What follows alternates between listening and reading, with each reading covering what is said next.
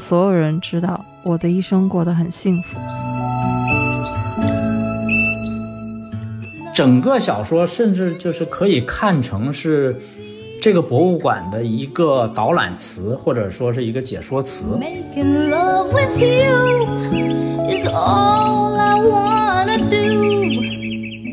大家好，欢迎来到这一期的银杏树下，我是普洱猫。大家好，我是陈小维。今天这一期呢，还是我们的读遍世界系列啊。越是在这个时候，我们心里面还是在畅想着啊，应该很快啊，我们应该是可以。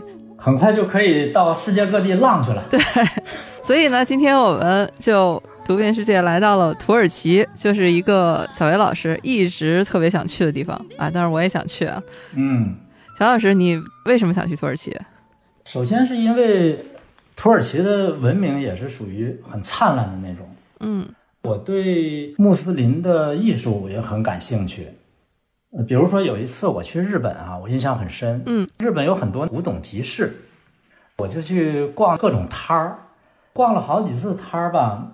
集市里边有很多日本的东西啊、但是也是司空见惯，没有激起我的购买欲。嗯，最后我唯一买的一个东西是两个土耳其的大瓷盘子。哦，是挂起来的盘子吗？对，挂起来的盘子，哦就手工制作的，特大个儿，那个花纹啊，漂亮极了，背后还有设计者亲笔的签名，还真是艺术品。就买了那么两个东西，所以我就觉得穆斯林的艺术我很喜欢。有一次我去马来西亚，还参观了他们那个穆斯林博物馆，嗯，给我的印象特别深，他们那种图案啊，那种美感特别棒。土耳其很多地方跟中国也有点像。嗯，它也是曾经很强大过，是啊。后来在十八世纪末、十九世纪初衰落了。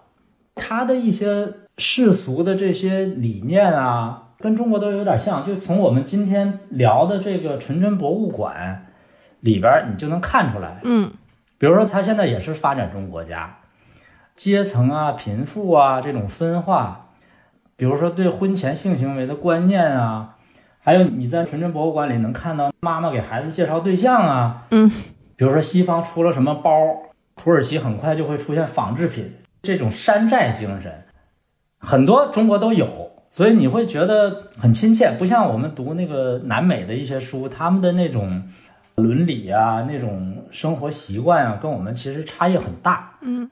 在土耳其的东西，你就很容易有一种代入感。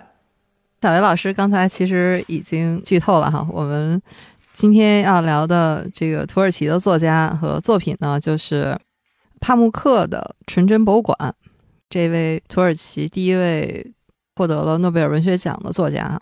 嗯土耳其，我第一次其实不是对土耳其的印象，是那个伊斯坦布尔，嗯是在以前玩的一款游戏里面，叫《大航海时代》，扮演的角色呢，就是当年在大航海时代这个时期啊，带着自己的船，四处去探访港口，啊可以去经商，还有就是跟海盗斗争哈等等，就是这样的一个游戏。那你要维持一个舰队，必须要挣钱嘛，嗯其中就有一条黄金航线，就是从伊斯坦布尔到雅典之间。哦当时他那个游戏里的设定特别有意思，就这两个港口之间距离也比较近嘛，哈，在游戏时间里面是不到三天。他们之间呢，怎么经商呢？就是从伊斯坦布尔买绒毯卖到雅典，再从雅典买美术品卖到伊斯坦布尔，就这样，就是一买一卖。啊，贸易很快你就可以积累起整个你环游世界的财富。所以当时对伊斯坦布尔啊、雅典啊，当时就充满了好奇，就特别想有机会去看一看，哎，这伊斯坦布尔的绒毯啊，到底是长什么样子？啊，所以游戏也很重要。对，这是最早。我最近一次看到伊斯坦布尔的影像，是我特别喜欢一部纪录片儿，叫《爱猫之城》。哦，这个我没看过。对我真是看了好几遍，特别治愈，因为里面的主角就是猫。啊，你亲戚？呃，对，他整个就是在伊斯坦布尔拍这些流浪猫，嗯因为整个伊斯坦布尔是一个爱猫之城嘛，它这些猫呢，你说的是流浪猫吗？因为它满街都是市民啊，为这些猫设立的那些有猫食盆儿，有那种饮用水，嗯他们是介于野猫和家猫之间。他们对城里面的喜欢他们的人都很熟悉，有的时候大摇大摆的就会进来，进到人家的店里，进到人家的家里。但是呢，他和你玩一会儿，然后可能又会走，也很独立。整个这个纪录片就是一个记录了伊斯坦布尔的市民吧，他们对猫的喜爱和和猫的共生。这部就是喜欢猫的朋友哈，我觉得一定是不能错过的。对，后来当我这次读纯真博物馆的时候，发现确实他们对猫的喜爱啊是渗透在方方面面的。这个男主角凯莫尔，他和自己的未婚妻西贝尔，他们两个后来分手了。这个男主角的母亲呢就说，一个不喜欢猫的女人是没有办法给人带来幸福的。而且同样的这个意思哈，他前后在书里面他说过两次。嗯这个男主角就奇怪说，我也不记得他不喜欢猫啊。但是呢，就可见，就爱猫这件事儿对伊斯坦布尔人来说就特别重要啊、所以为这个我也特别想去看一看。啊，行，这个理由可以。对，刚才小袁老师其实也提到了啊，土耳其这个地方呢，它的地理位置就很特殊，因为它是一个国家，但是它横跨在欧亚两个大陆哈。嗯这个特殊的地缘对它的历史啊，对它很多文化产生了很多影响。对，其实，在欧洲人看来，觉得嗯，土耳其可能也不太像欧洲人，嗯嗯但是在他整个国家里面呢，他又有一部分接近欧洲的人，又从自己内心里面哈、觉得自己应该属于欧洲。对他们其实跟欧洲是有点若即若离的关系，尤其是近代，尤其是凯末尔上台了以后，他推行的那种西化的政策，实际上使土耳其跟西方走得非常近。对，唐顿庄园里边就是说有一个土耳其的军官到唐顿庄园去，哎呦，他们都觉得那个军官特帅，就是你可见当时他们对这个土耳其来的人，既有一种好奇，同时呢，好像没有那种歧视在里边。在历史上最后一个土耳其的封建王朝吧，就是那个奥斯曼帝国嗯，那个时期和欧洲的其他的各个封建王朝，他们之间的关系也是比较紧密的。对，而且土耳其是有能力跟欧洲抗衡的那个时候。因为它那个位置也是欧洲各国互相制衡一个非常重要的地区。对，包括也是欧洲利用来制衡俄罗斯的一个重要的砝码。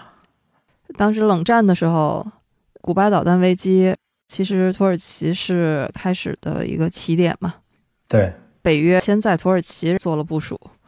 对，直到现在，你看那个俄乌，呃土耳其在里边也是扮演了一个特别重要的角色。为什么要聊一聊土耳其它的地理和历史呢？你会发现在我们读帕慕克的小说的时候，如果你对土耳其的这些它的历史和文化有一些了解的话，你就更能理解为什么他书里面的这些人物啊，他们所处的社会地位，还有他们的经历以及他们的内心和情感，既有一些让你觉得为什么会这样，有一些觉得不可思议，但是呢，你放回到那个情境里面，又会觉得是合理的，有它的合理性吧。嗯，小白老师，你对帕慕克这位作家，我记得您说过你是很喜欢他的小说啊，嗯，能不能请您来介绍一下这位作家？帕慕克其实我也是因为他得诺奖以后才知道这么一个人，开始看他的书。其实以前我们对土耳其文学了解的比较少，以前我只知道有一个叫希克梅特的土耳其诗人，还来过我们国家，嗯，挺有名的。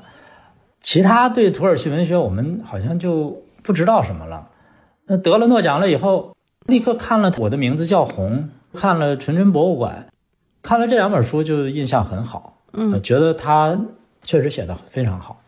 在帕慕克之前，土耳其都是一个存在于非常古老的传说和神话里面这样一个形象。对，没想到他其实也是有现代的作家的，得了诺奖。而且水平还这么高，嗯，有点没想到。是的，帕慕克他出身是一个非常西化的家庭，应该属于土耳其的上流社会。说他这个家族应该是以前奥斯曼帝国的贵族的后裔。他的爷爷那辈儿做生意发了财，好像在伊斯坦布尔盖了好多房子。到了他爸爸这辈儿，好像略有点衰败。他们家就是属于这种建筑世家。本来他学的也是建筑，是吧？对他挺有意思，就是他小的时候是学过画画，嗯，本来想当画家，他这个绘画的功底啊，其实是能看出来的。今年他最新的一本小说就是那个《瘟疫之夜》，中文版也已经推出了嘛。嗯，这本小说的封面就是他亲自画的。而且看他的那个文字里边也能看出来有很多那种画家的视角，嗯，呃，比如说对人啊、对物啊这种观察呀，那种细致。他这个学建筑的经历，可能对他后来自己做博物馆啊，也是一个很大的作用。我估计他可能挺喜欢收藏东西的，应该是。嗯，他这个纯真博物馆，甚至可以说是先有收藏或者先有做一个博物馆的理念，一边在收藏，一边做这个博物馆，一边把它写成了小说。对他还有一本专门写伊斯坦布尔的散文集，就叫《伊斯坦布尔》。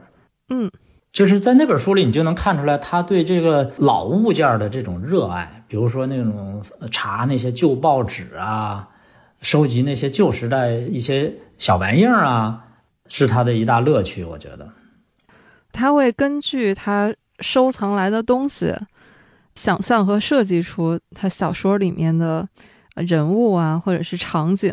嗯嗯因为他说他当时为了这个纯真博物馆，他去收藏了很多伊斯坦布尔在七十年代的时候那些老照片。嗯，他这本书我觉得最厉害的一点就是这个创意。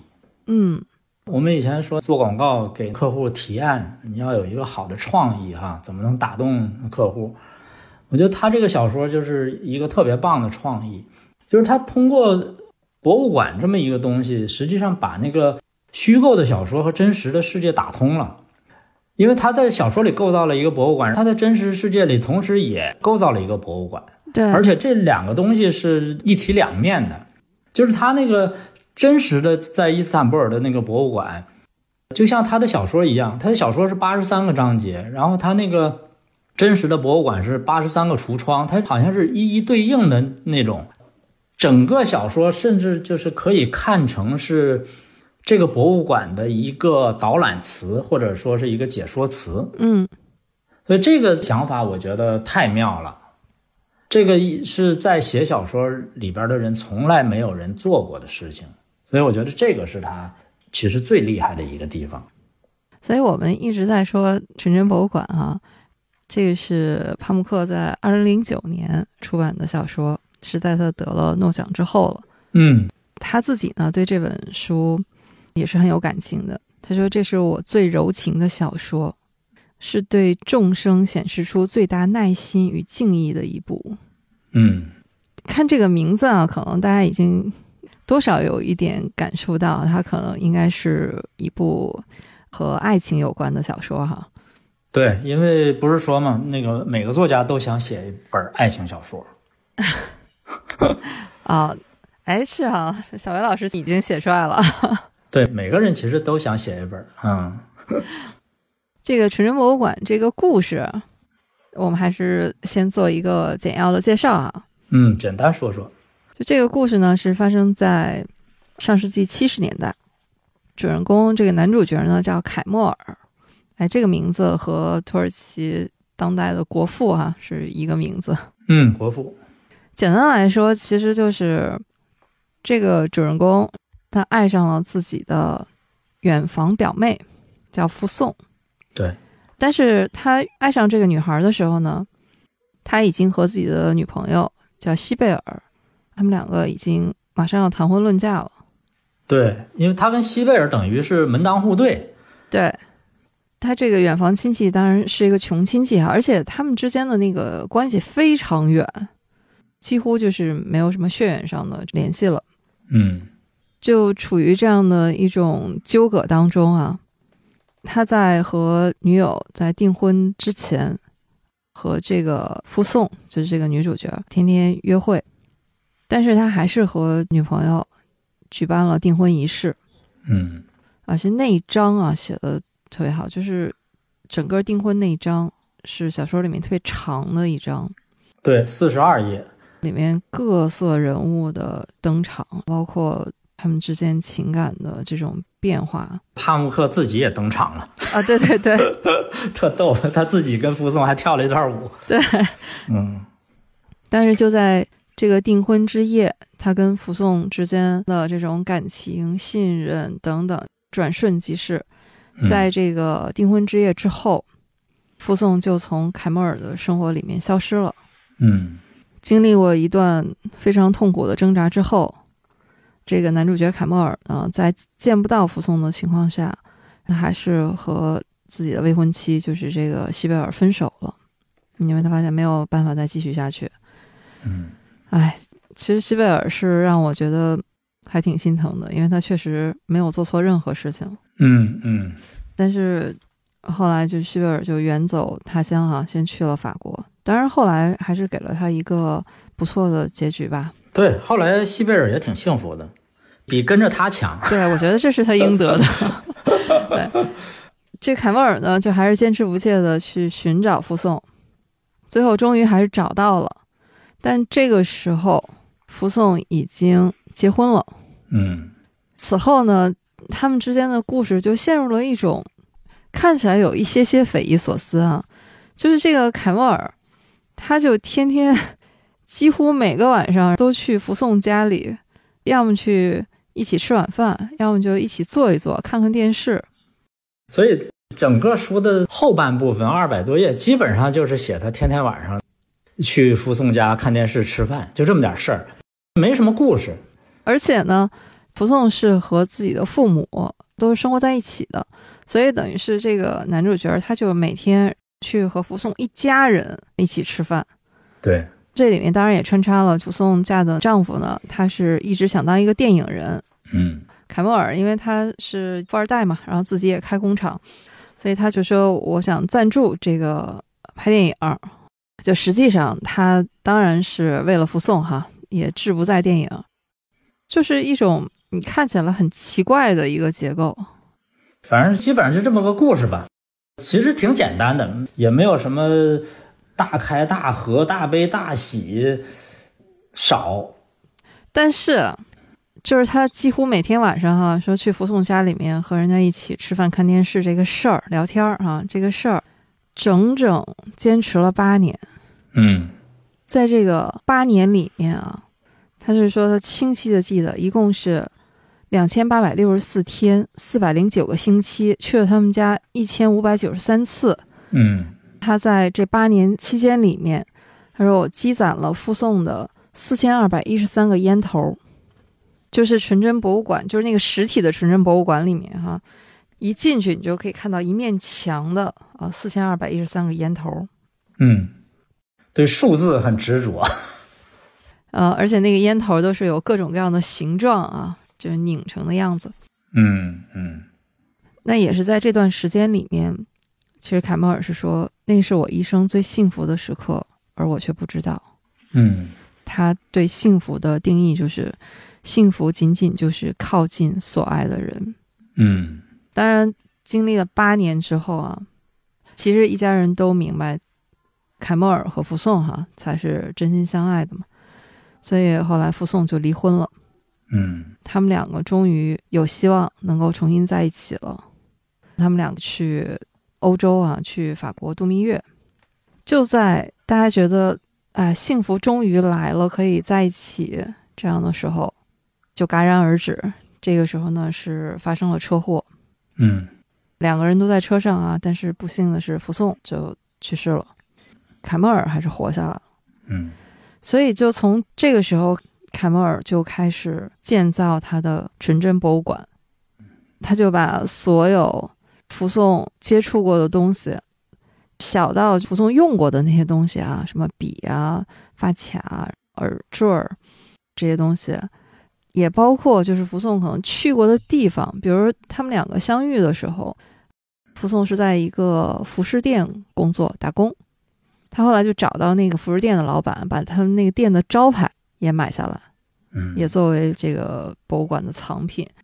反正就是跟附送有关的各种东西。对，这个男主角凯莫尔，他后来用了十五年的时间，他由此也爱上了逛博物馆，对，参观了一千七百四十三个博物馆。最后打造出了这么一个独一无二的纯真博物馆。嗯这凯莫尔最后他是孤独一生嘛，哈，他就找到了这个作家帕慕克，就是曾经在他之前的订婚仪式上出现过的这位作家啊，就请他把这个故事写出来。嗯这个作家帕慕克啊，就把凯莫尔一生执着的这样一份爱吧，和这样的一个博物馆，就写成了这本小说。嗯所以这本小说呢，就是一个你既觉得它很真实，因为它真的有这样的一个博物馆啊，对，但是你又会觉得它好像有一些些超乎想象的东西，嗯，就真实不真实已经不太重要了，其实。似真似幻的这样的一个故事。嗯，纯真博物馆呢，就是这样的一个故事。你当时读完，你是什么样的感受？我对这本小说真的情感有点复杂，就是读到最后的时候真的很感动。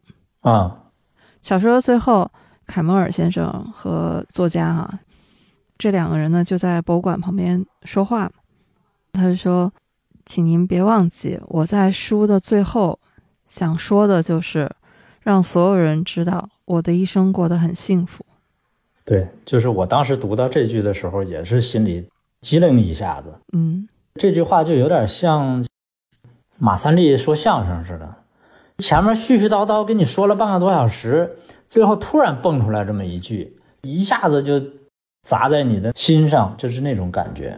对，就特别平淡无奇的一句话，嗯，但是你经过了前面那么长时间的酝酿。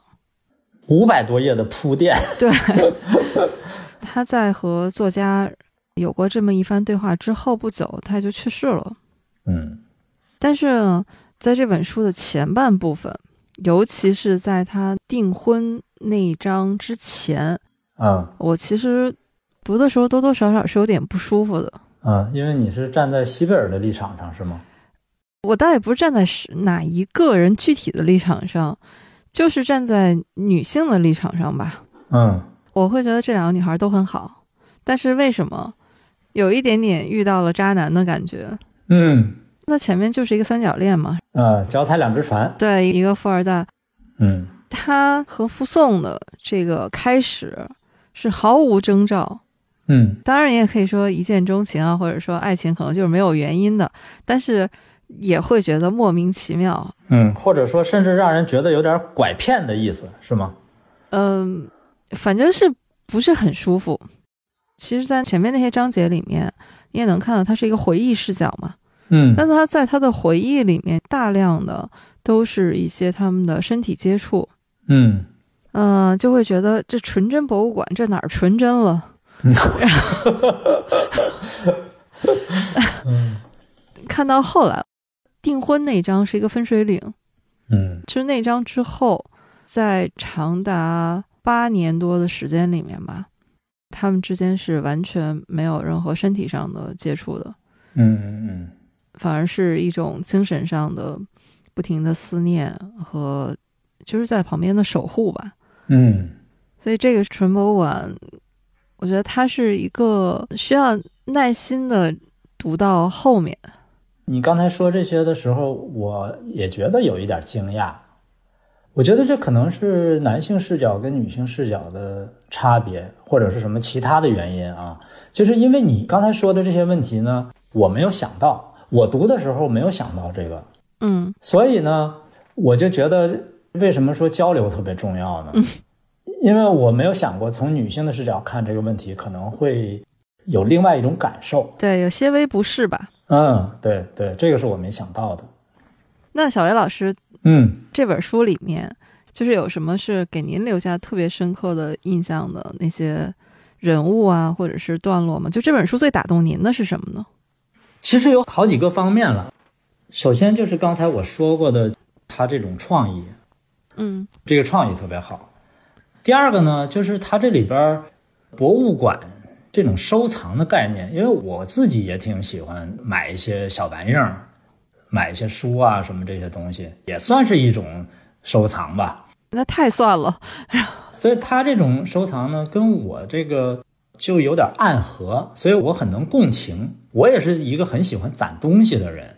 嗯他这个小说呢，把这个收藏的概念呢，给它延伸了。嗯就是我们平时普通的这种收藏呢，可以算是一种客观收藏。什么叫客观收藏呢？就是说，你这个东西的价值，不是说仅仅被你自己认可的，它是被整个社会认可的。比如说，呃认为你你这本书特别有价值，或者这本书特别稀有，在市场上呢，通过一种给它定价的方法来确定它价值的高低，然后呢，人们会追逐这种大家客观上认为价值高的东西，这是一种客观收藏。嗯但是他在这个小说里的这种收藏呢，其实是一种主观收藏，就是这种收藏呢，对别人来说没意义，只对他个人有意义。实际上是他把过去的一些时间给他凝固下来了，通过这些收藏品，让他能够无数次的回到当时的那个现场。嗯，也就是说，他是收藏他经历过的人生，或者说他曾经有过的一些秘密。而且我们平时的所谓的那个客观收藏呢，是一种希望向别人展示的那么一种东西，因为觉得啊，你看我这个东西对整个社会都是有价值的，嗯是吧？比如我收藏了谁谁谁的手稿，或者谁谁谁的书法，谁谁谁的画，别人也会感兴趣。但是呢，他这种收藏呢，是如果他没有办这个博物馆的话，它就是一个非常私密的这种行为。嗯所以这个使我对收藏这个理解放大了我的视野。我也会想到一些，其实我们生活中很多活动其实都是收藏。你比如说啊，探险和旅游，其实我觉得也是一种收藏。嗯你是收藏一些生活的经验，它这里边也有这种价值在里边。比如说，你会以去到一些别人谁也没去过的地方，觉得特别快乐，因为它是一种稀有的体验，就跟你收藏到一些别人都没有的东西一样。所以，你要探险要去没有人去过的地方，是吧？对，我从收藏这个角度体会，觉得很有意思。您说的这一点，我是读潘慕克的另外一本书啊，《天真的和伤感的小说家》。嗯在那本书里面，他就写了，他对博物馆和小说这种主题之间啊，他觉得有三个部分吧，是相互联系的。其中，我觉得他说的就跟您刚才讲这个是非常暗合的哈。嗯嗯他说，第一点就是自重。他说，当代的博物馆它的起源都是那些有权有势的人，是他们的古玩柜子。就这些人就是为了炫耀嘛，不管是炫耀自己的财富还是权力。嗯所以这个博物馆它是有这样的一层象征意义的。当然，后来王权倒塌之后呢，它就变成了那种公共的博物馆。那它从代表国王的财富变成了代表全体公民的一种文化趣味这样的东西。对，就像故宫里的东西一样。对，但是呢，它这些都是公共的，就像您说的，嗯在这个里面，帕慕克他是想说，他希望的这个博物馆，包括小说，它的这种象征性和再现性呢，它更突出他们是作为一种档案记录，而不再是出于各种背后的原因哈，一种炫耀和展示。嗯这个在他有一个纪录片儿，就是云游纯真博物馆吧，啊他自己对着镜头，大概也表达了这么一番，就是觉得以后的博物馆，它就是可以记录这种个人的甚至私人的这样的一些生活展示。对，其实我们每个人家里都有一个小小的博物馆，就是你会有一些前辈人的一些旧东西，比如说我们家就有那个我奶奶留下来的一个饼干盒，呃，民国的饼干盒，里边放了一些她的照片，黑白照片，还有她留下来的一个张小泉剪刀，那个剪刀也是民国时候的，哦，以前人就用拿那个剪刀来剪手指甲。嗯还有就是我的外公去世的时候，那个时候是一九四四年，我小舅写的一篇作文，就是怀念他的爸爸。嗯，那篇作文呢，现在那个纸啊都已经快碎了，就是你只要一摊开，因为它有折痕嘛，都裂开了。那个钢笔水的颜色呢，也都已经褪色褪得很厉害，很厉害了。但是当我第一次看到我小舅写的这篇作文的时候，还是特别感动，因为那时候他还在上小学，就是他爸爸就去世了，他写这么一篇作文，就是说爸爸走了，哎呀，秋天了，叶子都落下来什么的。嗯，就是每个人家里都有这么一个，虽然你东西很少，但是也是一个小小的博物馆。还有自己的经历，就是您刚才提到旅行，对，我们有朋友就特别喜欢，每到一个地方就至少要收藏一个冰箱贴儿，啊，寄明信片，对，明信片 或者冰箱贴儿，就是家里那个冰箱真的是贴满了世界各地的冰箱贴儿。对，还有往那个旅行箱上贴标签的，每个人可能都有自己的一个纯真博物馆。对，就形式不一样就是了。哎，小袁老师，如果要是让你盖一个自己的这个成人博物馆，里面会有一些什么东西？有些什么藏品？那我是不是有点太僭越了？我是谁呀、我我就盖博物馆，我也太自大了。没有啊，我觉得这帕慕克他自己就说嘛，不管是建博物馆还是写小说，现在就是都是为了愉悦自己，为了让自己开心，然后你就可以做一个。对，其实我就挺爱保存东西的。其实我小学的日记，我现在还留着呢，啊，里边记了很多乱七八糟的东西。我现在一看就觉得特有意思这都是珍贵的手稿。啊。对你有什么老物件？你家里？要是说父辈的啊，或者是长辈的啊，我家里有一个老式的缝纫机，啊，现在还留着没有扔吗？没有，啊，特别沉。当年的材料哈，确实是真材实料。对，其实你看这缝纫机啊，你要真算年头的话，也没有多久啊，嗯有个三十年。嗯，可能不止，因为九十年代以后就几乎没有人用缝纫机了。四五十年顶多了吧？对，四五十年。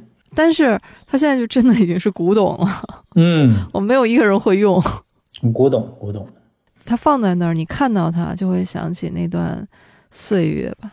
对，我觉得如果要是我的话，我就特别希望能把我从小到大就看过的书，嗯，我觉得那个可能是我记忆最深刻的载体吧。应该都留着吧。书一般如果不是特别多的话，可能一般也不太扔。呃，不是，也有很多书是在图书馆看的，它不是你自己的书。啊，但是当我现在回想起来的时候，就特别想把我当时看到的那一本，至少是那个版本吧，能收一下。嗯书这个东西也很有意思，比如我记得我第一次看阿加莎·克里斯蒂的书，当时的书名还叫《孤岛奇案》。其实小说的内容我后来也看过很多遍啊，当然也有不同的版本，嗯后来都叫无人生还了。但是唯独第一次看的时候的印象就永远都忘不了，所以后来我特地到孔网上就买了一本当年的那个版本。对我也干过这种事儿，就小时候看过的。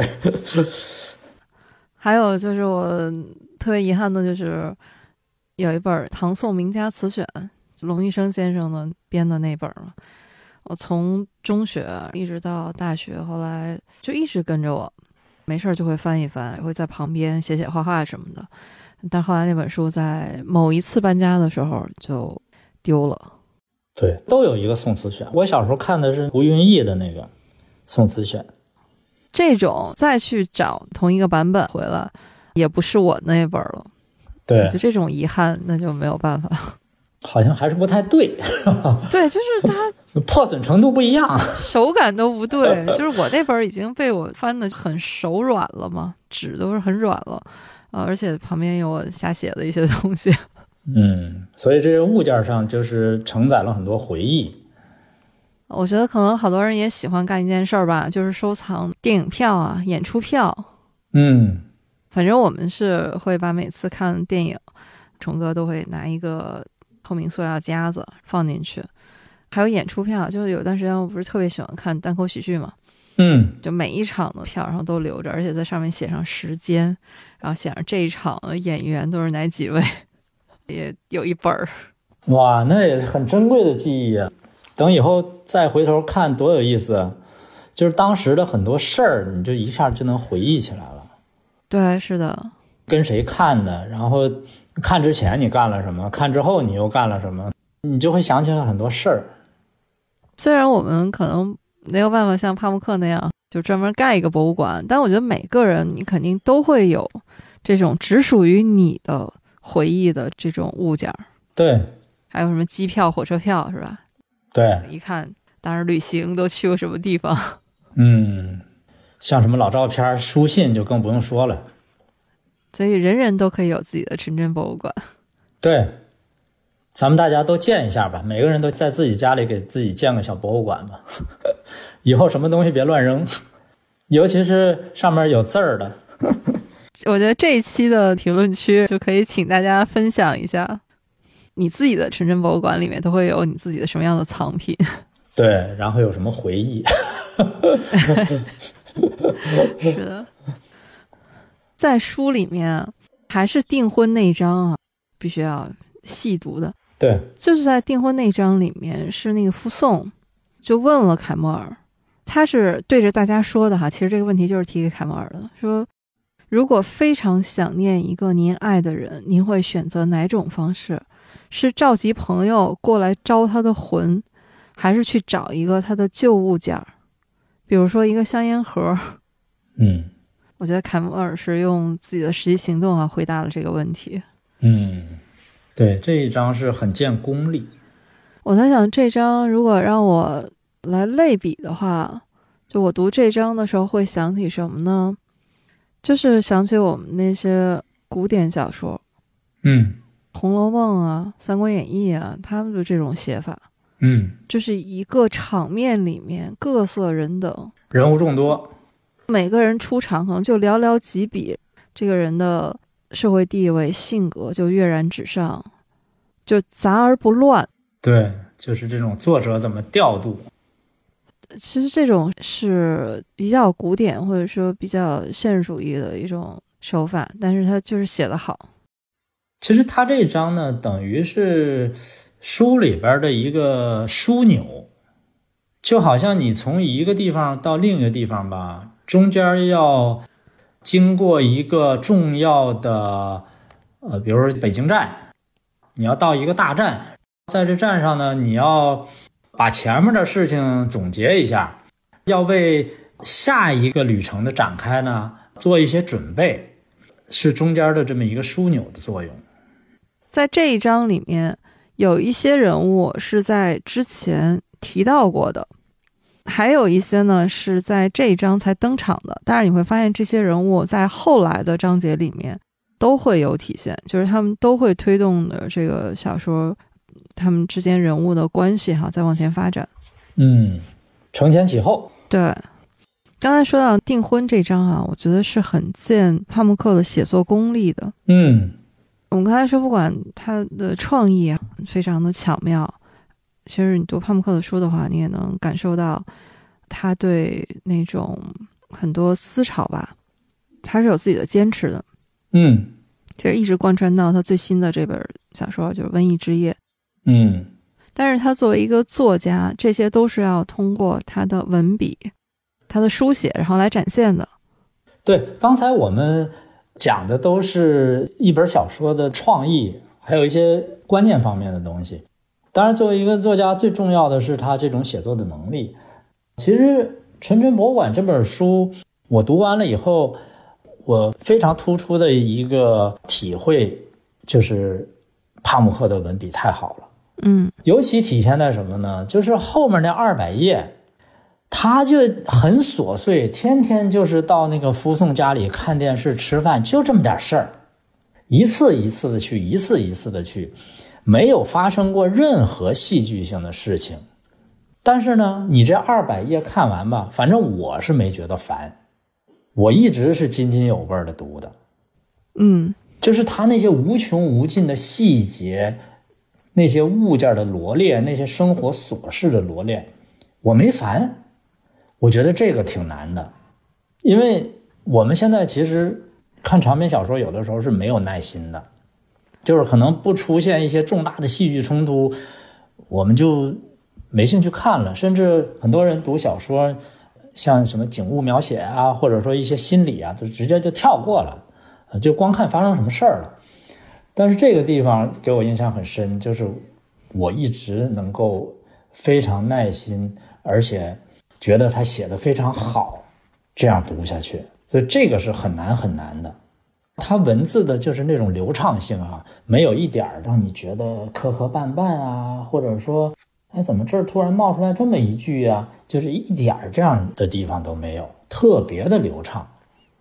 其实这个在现当代的小说里并不是很多见，嗯，这是我我印象比较深的东西。小袁老师刚才您说的这个啊，也是帕慕克的小说特别打动我的地方。嗯他写的故事可能离我有点距离，因为毕竟在土耳其嘛，是一个我不熟悉的地方。但是我又会觉得里面的人物好像就在你面前，嗯就很生动、很鲜活，而且呢，好像跟你距离也并不遥远。就是他们的一些做法或者是所思所想，你又会觉得你你能感受到。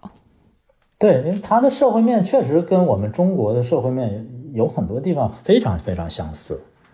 也包括他写的那个时代嘛，上世纪七十年代嘛，嗯也是土耳其在一个，你也可以说是在一个改革开放的初期吧，嗯，他就会有一些也面临各种思潮，是吧？对，而且有些人是先接触到了欧洲那些先进东西，给他们引进了。就你记得他那书里面提到，就有一个人在土耳其生产一种汽水儿，对，就那个地方让我一下子就想起了我们当年最开始知道可口可乐的时候，对，它的很多这种就是通过这样的细节的描写，让人物也好，让那个时代都能够立在你面前。土耳其跟中国都是面临一个站在一种舶来文化和本土文化的中间，就是这样一种感觉。有那种你向左走，向右走啊，你向前走还是向后走啊，就是这种选择或者说这种机会吧，也是一种机会吧。所以社会面真的很多东西特别像，包括你刚才说那个汽水，那汽水不是雇了一个德国模特吗？叫英格，他们跟英格见面的时候，就是他们土耳其人特别希望得到英格的赞扬。我不知道你你是不是有这种印象？就是九十年代，或者说，其实直到现在也有，就是我我们很希望外国人一来中国，我们老问他说啊，你觉得中国怎么样啊？我们就特别希望他听到说哇，中国太好了，我太喜欢你们中国了，就是很希望得到那种赞扬。就这个，我就跟中国也是一模一样的。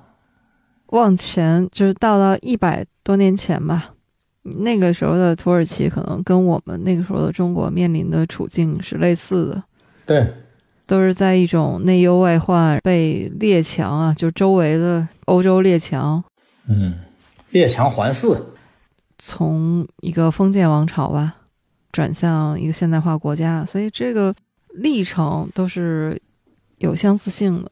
嗯，就看这本书里面，就会让我感受到那种土耳其又遥远哈，好像又亲近的这些东西，包括它里面有很多人和人的关系，也是东方式的。对，就是很注重家庭，是吧？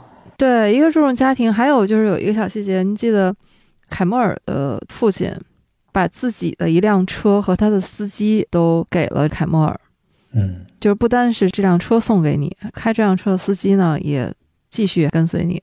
打包，这个凯莫尔呢和这个司机之间就他们就就很像以前那种大家族里面哈，这个少爷和司机哈，就是他们之间那种，你说是主仆关系，但是呢，其实这个故事发生的时候，他们应该只是雇佣关系了哈，因为已经不是那个以前，就是他们之间不会有什么人身上的这种依附关系哈，嗯。但是你又觉得那种感情就很像以前那种老式的大家族里面的哈，嗯，这种主仆之间的关系，他们之间的这个感情呢又很复杂。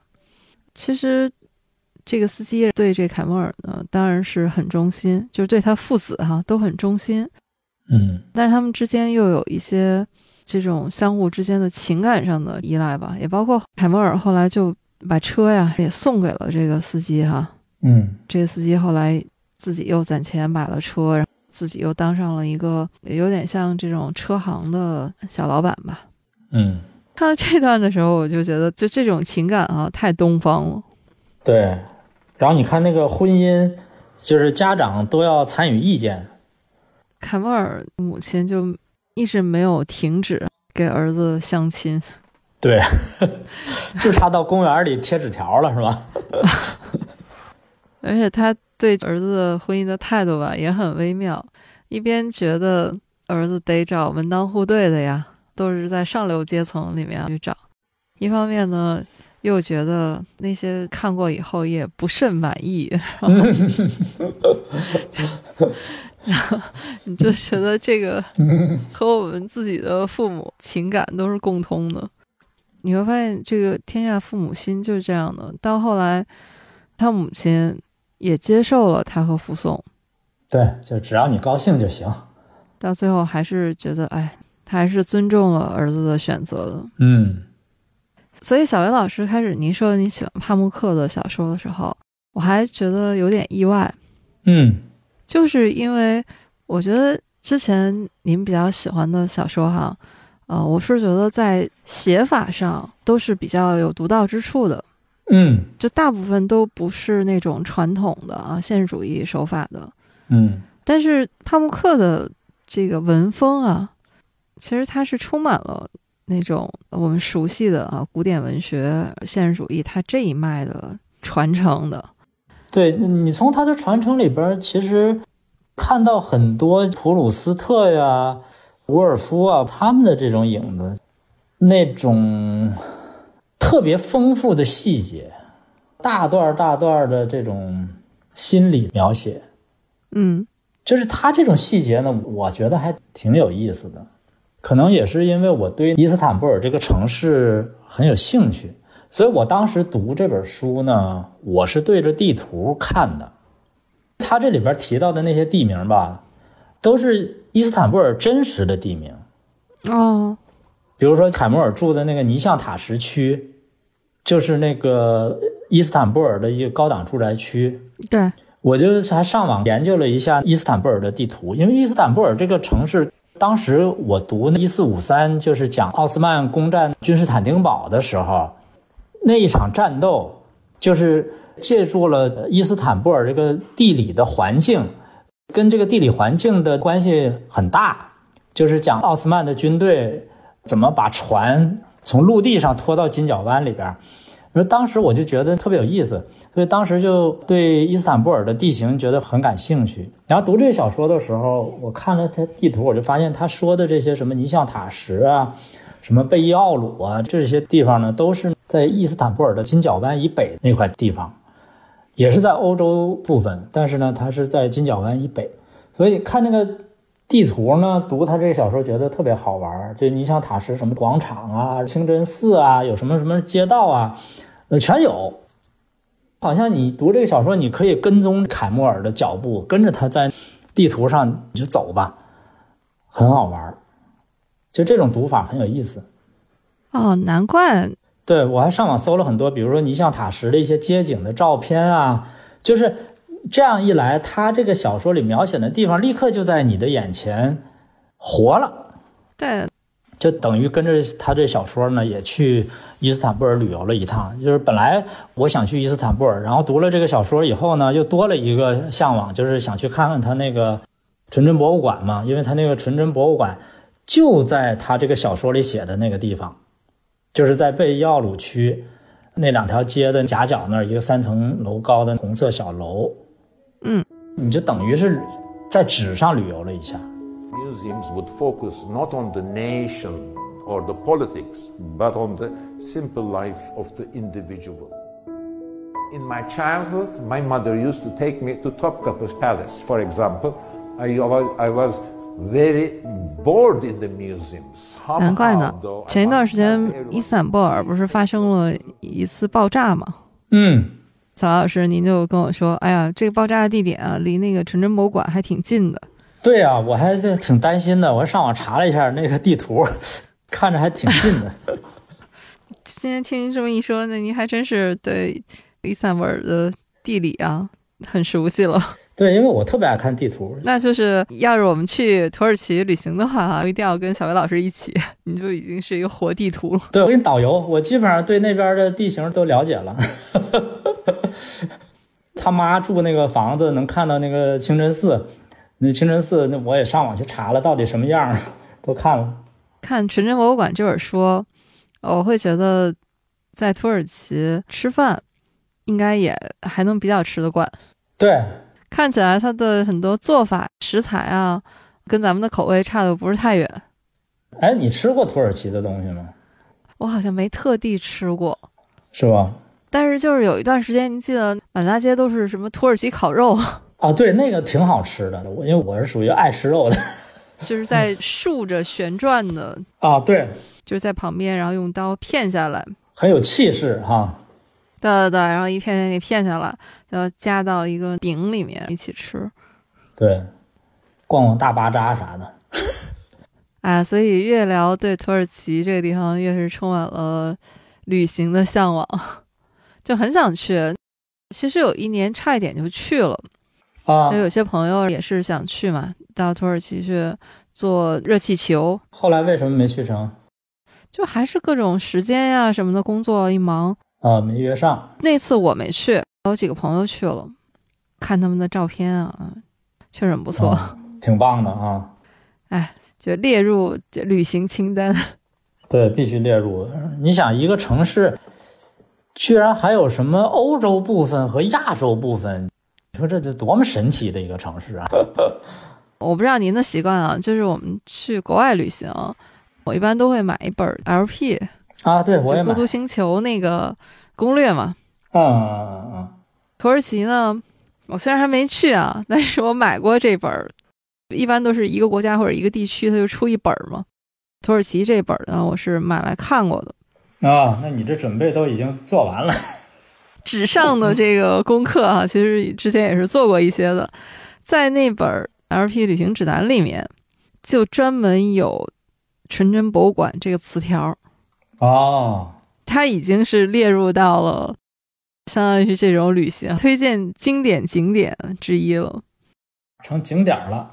嗯，所以我觉得他这个书对伊斯坦布尔的旅游业贡献巨大。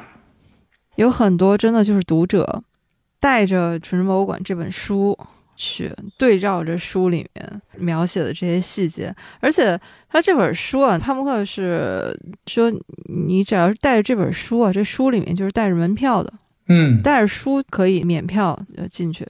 嗯，追寻着帕慕克的足迹。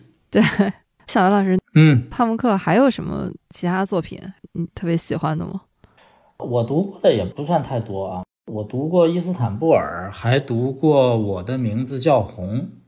我的名字叫红，就是他二零零六年得诺奖的那本。对，都还行。反正他的书有一个特点，就是基本上都比较长，没有特别短的。对，啊，特能写，因为他重细节嘛，你就短不了。除了像他有一本算是评论集吧，就是他那个天真的和伤感的小说家，嗯，但那本我觉得也值得一读，因为他会对他以前的作品哈有很多的他自己的解读，对，他是真能写。因为他就是一边写作一边教书，就是这样生活在自己的文学世界里的一个人。而且我觉得，就是读一读一些以前你不太了解的国家的书，很有意思，就是能极大的拓宽你的视野。你比如说，我读他那个《我的名字叫红》，以前我就对波斯的那种绘画呀什么的，我我都没什么太多了解。但是读了那本书以后呢，我就去查了一些资料，就是跟波斯的那种什么细密画啊，他们的宗教对他们的艺术的一些影响啊，就觉得很有意思，多知道很多很多事儿，包括波斯古代的那种诗歌呀。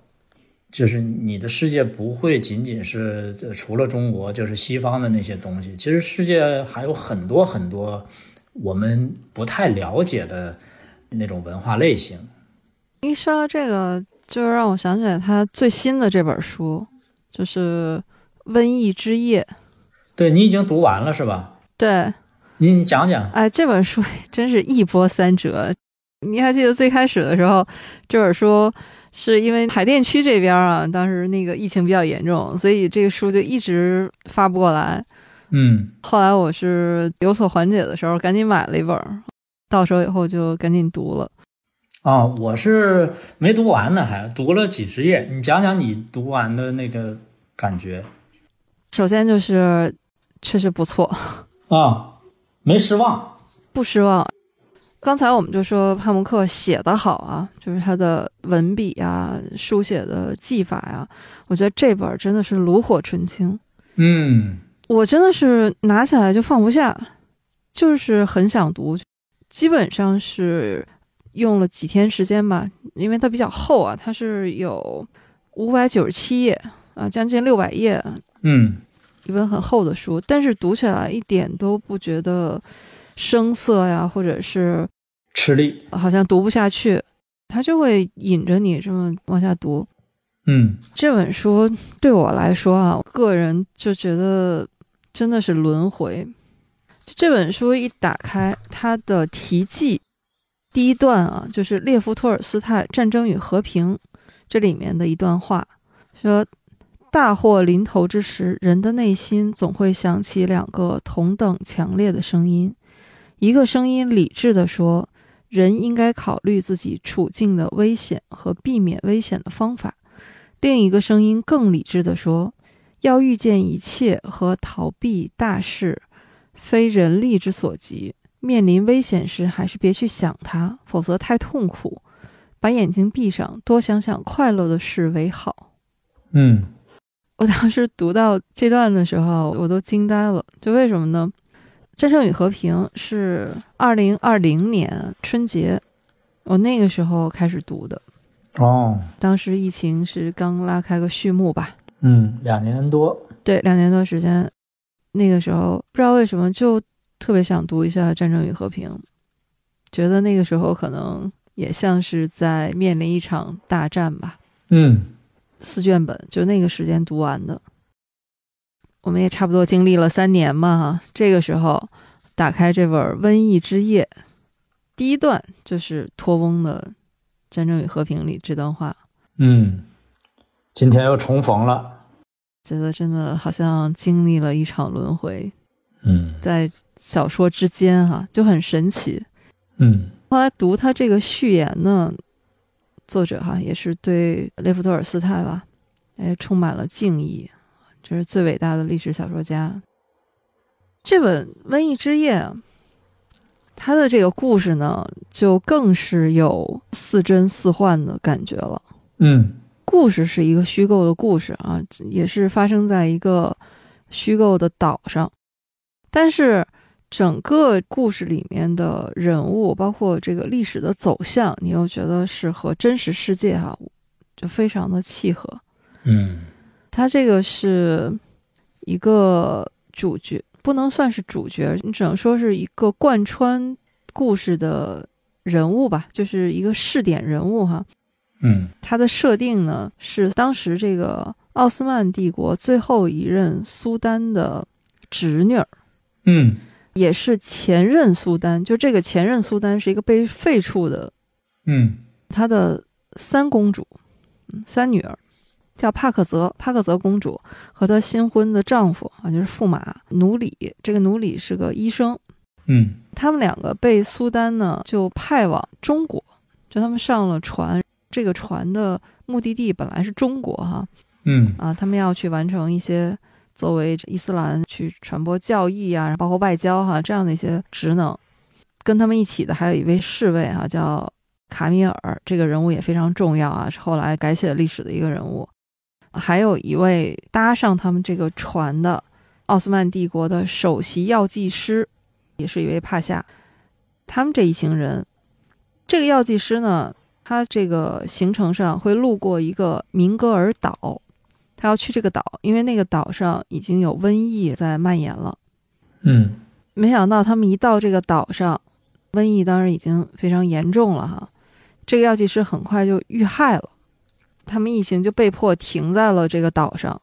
一方面呢，是要应对瘟疫，要想办法阻止瘟疫的蔓延；另一方面呢，还得去查找杀害药剂师的凶手。就大概是这样的两条线。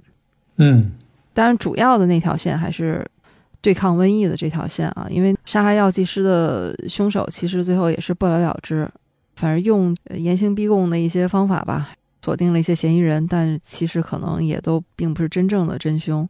这公主就坚持认为这个药剂师是被苏丹派来的人暗杀的。嗯但瘟疫这一边呢，我们现在读可能有很多很多感同身受啊，这个细节我们就不用展开了啊。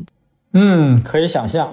这样的一个故事。但是呢，这个帕慕克他厉害就厉害在于，他用这样的一个小岛上面这么一个瘟疫横行的非常凶险的环境之下，里面各色人等之间的斗争，嗯再和当时奥斯曼帝国所处的环境和它的时代背景，它就能构画出在这个岛上的一场风起云涌的变化。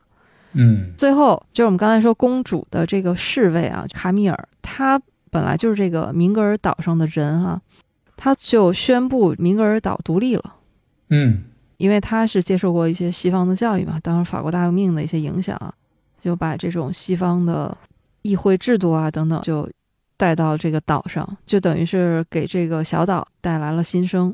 嗯但是很快，这个卡米尔就相当于这个小岛的国父嘛，哈，和他的新婚妻子都是因为这个瘟疫去世了。嗯这个小岛上又经历了两三轮的政权更迭，帕克泽公主啊还一度当上了女王啊，嗯但是后来又被另一股势力吧解除了政权。嗯小说的最后，这个公主和她的丈夫哈奴隶医生，他们又踏上了去往中国的旅程。嗯这小说里面就很长一段时间，他们夫妇是生活在咱们的香港地区。嗯土耳其也回不去了，因为他们在这个岛上的一些行为已经实质上是等于是反叛了苏丹嘛。嗯就是一个小岛上的风云变幻和整个当时的世界格局吧，其实又是联系在一起。嗯，一个微型国家的建国史。对，刚才我们说了这么多，听起来非常复杂啊，风云变幻，但实际上，从这个公主他们一行人到这个岛上，到他们离开，这个之间是仅仅是六个月。嗯当然，到他们离开的时候，这个瘟疫已经得到了遏制，哈，基本上就是恢复了正常的秩序了。嗯就短短六个月，这种一场一场的大戏啊，你方唱罢我登场啊。嗯这本小说还有一个有意思的就是它的视角，在这本书里面，这个帕慕克呢是为这本小说创造了一个书写者。之前纯真博物馆他创造的那个书写者就是他自己嘛，但是在这本书里面不是，这个书写者是一位女性，就是这位帕克泽公主的后代，就这个帕克泽公主是她的外曾祖母。嗯她是用一个女性视角来书写的这部小说，嗯所以这个可能也是为什么这本书我看起来又会格外顺滑一些哈。嗯它的这种女性视角吧，嗯，模仿女性视角。反正读起来是毫无障碍哈，嗯就很流畅的就读完了。嗯，这挺不容易的。当然还有一个里面特别有意思的地方，就是呃他就写这个苏丹啊，就是这个末代苏丹，他是一个侦探小说爱好者，就要求他们说，你们必须要用福尔摩斯式的方法来破案啊，就是你搞刑讯逼供这套不行哈、你得讲证据啊，找线索啊来破案啊。本格推理，对对对对，杜 丹啊，特别喜欢的这个作家，对侦探小说如数家珍。嗯，伊斯坦布尔大学到现在还有一个小小的侦探小说的书库哈、苏丹会有人来给他讲书嘛，读书嘛。那贵族不都是要雇人来念书给他听嘛？嗯，他说：“你要是给他读了一个他七年前看过的侦探小说，他会大怒，嗯，就是记性就这么好。”就啊这么喜欢。当然，它里面有一些悬疑的色彩嗯啊，但是呃，它肯定不是一本侦探小说了哈。嗯，不是重点，对对，那不是重点。但是呢，他用这种悬疑的写法，更让你能对这个故事从阅读体验上来说啊，还是很能吸引你这么读下去。嗯另外就是这本书后面，如果小姚老师有时间读的话，我觉得可能会有一点是和您的书写理念哈、我觉得是很契合的。就是这个叙述者呢，他是觉得这本小说它是带有一些历史档案的性质的。嗯就是虽然整个故事是虚构的，但是其实里面你依然能够看出来帕慕克为这本书他做的准备是非常充分的。这个是帕慕克作为一个作家区别于别人的一个很大的特点，就是他几乎每一本书，我想他在写作之前都做了大量的资料的准备，每一本书都这样。嗯不像有的作家主要是情感的准备，或者说是把这个故事的大纲想清楚了，或者什么，他是真的做了大量资料的准备。嗯，看来《瘟疫之夜》也是这样啊。这本《瘟疫之夜》它是从二零一六年开始着手开始写的哈，嗯等于也是用了就是好几年的时间吧。嗯它这里面虽然这个小岛是虚构的，但是它里面从这个小岛引出来的当时的历史的风云变幻啊，然后里面很多历史的线索都能对得上。对，它是一个对土耳其的历史文化、对伊斯坦布尔的历史文化了如指掌的人。嗯，这本新书啊，这本《瘟疫之夜》也是一本非常好读的小说。嗯，推荐一下，推荐一下。我觉得可能帕慕克也会成为我们的一个枢纽吧。也许就是在此之后啊，我们真的就能够走出家门，走出国门，走向世界了。嗯，他这个也真是天时地利哈。你说他就要写一本这个《瘟疫之夜》这么一本书，结果还真的就来瘟疫配合他了。对，他说他确实也没想到，他在一六年写的时候，这真是没想到。对啊，真是如有神助啊！这，我们也读了一些帕慕克的小说，包括他其他的文学评论啊，这些作品。嗯回到当时二零零六年他得诺奖的时候，嗯诺贝尔文学奖给他的授奖词里面是说，在探索他故乡忧郁的灵魂时，发现了文明之间的冲突和交错的新象征。嗯这个是诺奖把奖颁给他的一个理由。嗯，其实我觉得是诺奖，其实一直都瞄着土耳其呢。啊、这么重要的地方，希望他能有一个人站出来，结果正好他来了，终于等到他了，所以诺奖就发给他了。这又是诺奖的大局观啊！对，那这么重要的地方，你必须给他一个奖。我觉得大家如果有机会的话，一定要去读一下当年他获诺奖的时候的获奖感言。嗯，他那篇获奖感言呢，叫《父亲的手提箱》，写的也特好。非常动人，感情也非常真挚，而且解答了很多他为什么要成为作家，他要成为一个什么样的作家，他对文学本质的理解。 Why do you write? Why do you write? This is the question I've been asked most often in my, in my writing career. Most of the time, they mean this What is the point? Why do you give your time to this strange and impossible activity? Why do you write? You have to give an excuse, an apology for writing. 有一 This is 段特 how 别 I 打 have 动我 felt，他是 every 说 他说，今天文学最需要讲述的是人类的基本恐惧，恐惧自己被遗留在外，恐惧自己被瞧不起，以及与这种恐惧一起到来的，觉得自己一钱不值的感觉。嗯也包括他为什么要写作。就每一个书写者，你可能都会有很多很多的自己的理由。帕慕克他写的就非常真诚，嗯他说：“我写作是因为我喜欢闻纸张和笔墨的气味。而我写作是因为我相信文学，相信小说的艺术，胜过相信其他一切。我写作是因为我害怕被遗忘。我写作是因为我喜欢被阅读。当然，他那一段非常长啊，一长串的排比。